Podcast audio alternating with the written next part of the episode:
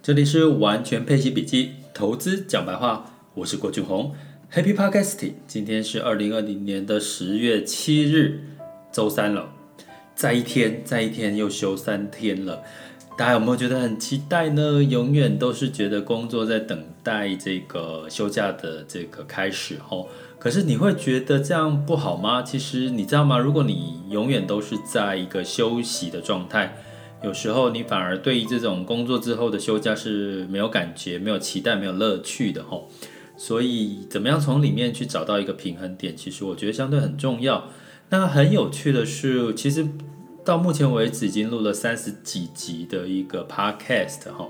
然后我们在进入第四季哈，十月份。那我发现一个很有趣的数据哦，我的后台我在中秋的时候我录了一个如何清理自己的负能量哈，然后充电，然后让自己有更更多的吸收正能量的一些方法。诶，没有想到这一集的 podcast 的收听率，收听率居然比一般你在讲市场的一些亮点热点啊还来得热络诶诶。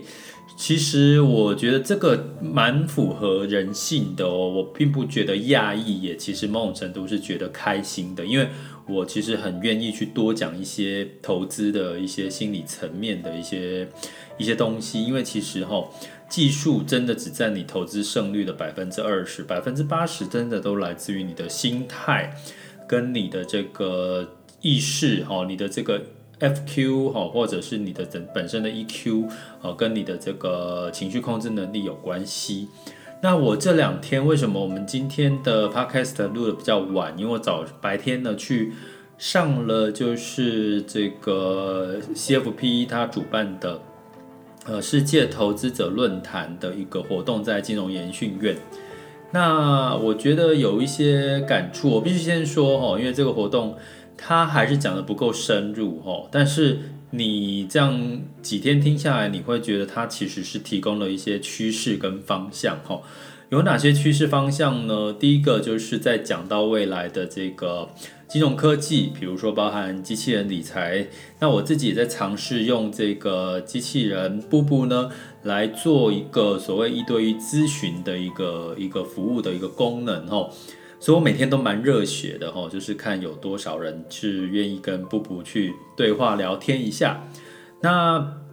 这是一个我们通常在金融的一些活动都会都会提到的一个话题。可是我从这个我自己在使用的领域，我觉得这个真的是未来的一个趋势，大家也可以去关注的。那第二个，其实我们在这个。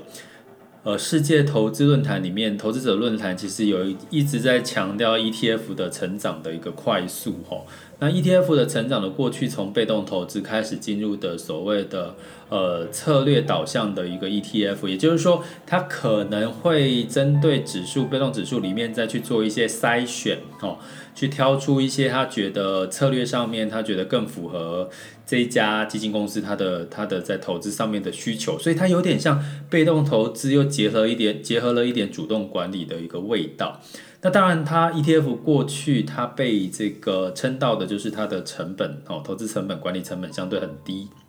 那相对来讲，如果是有加了这个所谓的策略基础、策略导向的一个 ETF 的话，它的投资成本是会稍微高一点点，但是还是比所谓的一般的共同基金来的低。未来有机会，我们就好好来聊一下这个所谓的策略导向的 ETF。那当然，在整个投资论坛里面呢，还有讲到一个非常重要的一件事情哦，就是日本它不管是在 ETF 的发展哦，那基本上里面一个很重要的议题叫 E ESG 哈。那我其实也在前几集的集数里面有讲到。那这根据日本，它目前来讲，就是把它的年金，吼，就是退休年金的这个部分，有大量的投入到所谓的 ESG 的这个题材。我觉得这个值得我们参考哦，因为我们过去以来一直都跟着欧，呃，美国之外，还有另外就是跟着日本去走它的投资的方向。你可以看到很多的退休基金反而去投资 ESG。那 ESG 呢？我再简单讲一下，它就是跟环境、跟企业治理、跟社会责任有关系吼。那尤其在后疫情时代，ESG 好像越来越被重视了。那根据在这个会场的一个统计数据，其实 ESG 的投资的绩效，其实就会比指数真的是多那么好了一点点哦。呃，尤其我们之之前有举过例，其实像森林大火所跟有关系，如果你可以就是 ESG 的标准去筛选一些企业的话，你会发现你可能真的不比较不会踩到雷吼。所以我觉得这个我们后续也会多一点时间去讨论 ESG 的相关题材的 ETF，来跟大家做一些介绍。那在这个 CFP 的这个世界投资者论坛，其实大家知道 CFP 吗？哦，其实 CFP 其实已经在台湾耕耘很久一段时间了。它是一个全全文叫认证财务规划，它是做一个 planning 哈，就是一个规划的一个主要的特色哈。那在这个日本的这个讲者哈，日本的教授他提到，其实一个投资者的金融理财的素养哈，他提到其实在日本其实已经从他。就学哈，就是小朋友就学就开始做这个投资理财的教育。可是，在投资理财的教育比较是偏向于让他们理解什么是储蓄，区分什么是金钱，还有这些数字上面的概念哈。那我反观一下，目前台湾有这样做吗？国内有这样做吗？我我觉得还是比较有很大的一个进步空间。但是它里面提到了三个层面，我觉得这边跟各位分享哈，我觉得我自己觉得蛮重要。他讲到的三个层面，就是投资者的金融理财的一个素养，也就我们讲做 financial 的 FQ 好了哈，就是我们的财务 EQ。那在第一个层面叫意识跟知识，意识跟知识简单来讲就是我们一些基础的一些概念，比如说你对投资理财，你知道什么叫储蓄，那你知道什么叫风险，什么是通膨，什么是复利，什么是呃分散投资，什么是平均成本，还有什么是借钱借贷的一些关系，这叫意识跟知识。这在这在我的网校里面哈，完全配齐笔记网校里面是属于比较初阶的部分的课程。那这个课程里面，你说重不重要？其实相当重要哈，因为在这个 CFP 里面，投资者的金融素养它分成三个阶段。这个我刚刚讲的基本就是意识跟知识哦，就是学知识这件事情，它摆在第一顺位。我们等一下再来说重不重要。那第二顺位是什么？是技巧跟行为。也就是说，我们在考投资的时候，我们有了投资理财的观念。我们的技巧，比如说你是不是应该要准备一笔这个紧急预备金？你是不是不要借钱投资？然后去知道自己的承担风险的能力、自己的财务的健康度的状况。然后分散投资要怎么具体的分散投资？怎么去选择标的？怎么去做一些操作的策略？然后呢，去拟定你的投资的目标。然后长期有纪律的去投资下去，这就是在技巧跟行为第二个阶段的分类哈。投资者的金融素养、理财素养的部分。那其实第二个技巧跟行为，其实也是我在完全配息笔记网校的中阶课程里面去优化你的交易技巧，其实也在提到的哈。其实我我要讲这个，是因为它其实整个 CFP 的投资者理金融理财素养，跟我的课程的初中高阶的实操课，其实规划其实是很。一致性的哈，所以就是英英雄所见略同，可以这样说吗？那重点是第三个分类是什么？就是信心、动机跟心态哈。也就是说，他反而把它列在比较比较后面，比较更重要的是，其实当你理解了这个呃投资理财的知识，然后你已经学会了技巧之后，重点你有没有信心？有没有动机坚持下去？你的心态是投资还是投机？哦，所以你如果能够理解哦，充分理解一个投资市场，它的价值本来就有升上涨下跌的可能，你就不再害怕。不再害怕，你就会有信心。哦，那如果你能够理解呢？如果你没有根据的做出一些投资决策，就可能会带来更大的风险。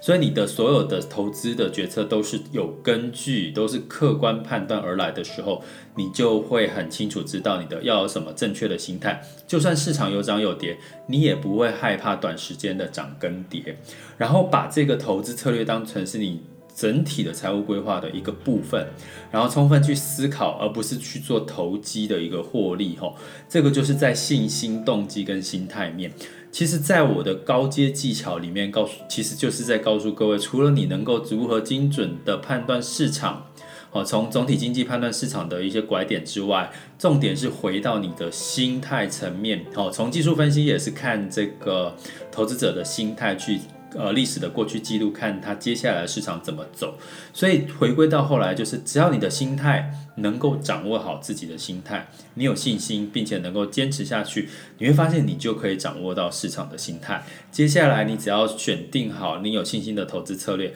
就让市场去告诉你结果是什么。那通常在高阶，为什么这个部分听起来好像你会觉得很简单、很容易吗？或者是很很抽象？我告诉各位，你往往啊，在前面的阶段，如果你只学会投资理财基本观念，甚至学会到一些技巧，大概你每一年的投资报酬率顶多了吼，就是给你百分之二十，十到二十就差不多了。当你会羡慕人家，你投资像过一直投资累积台积电，有一直买 Apple，一直买苹果，一直去投长期投资一些价值股，或者是投资一些 ETF 哈零零五零。你想要想说，像我今天也很有趣，刚好跟一位朋友聊天，他说啊，现在想起来，我当初如果一直投资零零五零的话，我现在的这个资产也会翻倍。所以重点来了，心态。想当初我要是怎么样的话，其实这都是什么心态跟你的动机，跟你能不能坚持下去哈。所以基本基本上，你想要你的投资获利翻倍，而不是是百分之十二十的这种一年的投投资报酬率，其实这种心态、信心跟这个坚持，跟你的对市场客观判断不害怕，才是你真正要学习的部分。所以这个部分会是在我们的这个。呃，完全配息笔记网校的课程里面的高阶的部分哦，所以这个一步一步来，其实 CFP 在这个呃所谓的 OECD 的整个会议里面定调的所谓的投资者金融理财素养跟能力的建构，其实很雷同哈，就是从意识知识到中初阶的意识知识，一直到中阶的技巧行为，那大部分人都对只只是对技巧行为有兴趣，那真正高阶是。要翻倍的，就是在来自于你的这个动机、信心、心跟你的心态层面。所以我觉得今天最大的收获，想要跟各位分享的是，哈，因为我在最近我透过推出这个机器人、机器人陪伴式理财机器人布布，其实我有。邀请各位去做这个问卷，大家也可以听到这个 podcast 的时候，进入到我的完全配息笔记的这个粉丝专页哈，然后你只要点选这个发送讯息，这个机器人布布就跳出来，然后问你，邀请你帮我们做一份问卷。那根据这个目前收集到的问卷里面很有趣的一个现象是什么？就是很多人都跟跟我说，诶，我现在的投资经验可能未满一年，或者是一年到三年。好。接下来喽，那请问一下，你现在想要学习的这个主题分类是什么？你知道吗？很多人都都勾的是说，我要我想要学中阶技巧、高阶技巧，我想要学的是如何优化交易的技巧，而不是在这种比较实操初阶的这种呃具体的一些一些财务知识或者是工具的一些概念类吼。那我就会很好奇了，如果你今天。才刚开始学投资，可是你连最基本的这个打基础哈，就是你怎么样去建立你的财务意识啦，怎么知道正确的知识啦，这些你都没有兴趣，你就一味的去想要学技巧，想要去学怎么样让你的投资报酬率更高。那你觉得通常这样的思维背后的心态是什么？好，所以这个是我想要在这边跟各位分享的哈。其实我会建议各位在学习你的投资。的一些金融理财的能力的，一定要先一定就像金字塔一样，不要把最基层的个部分就直接抽离掉，请先从你的意识知识开始，然后再慢慢的有了正确的意识知识，再累积你的技巧行为，最后再学高阶的，把你的心态跟害怕恐惧的这个因素找出来，然后掌握市场，然后看对方向，你就坚持下去。其实你会发现，你的获利就是用翻倍的这个概念来进行喽。好啦，那接下来进入到我们二零二零年十月七日全球盘势轻松聊。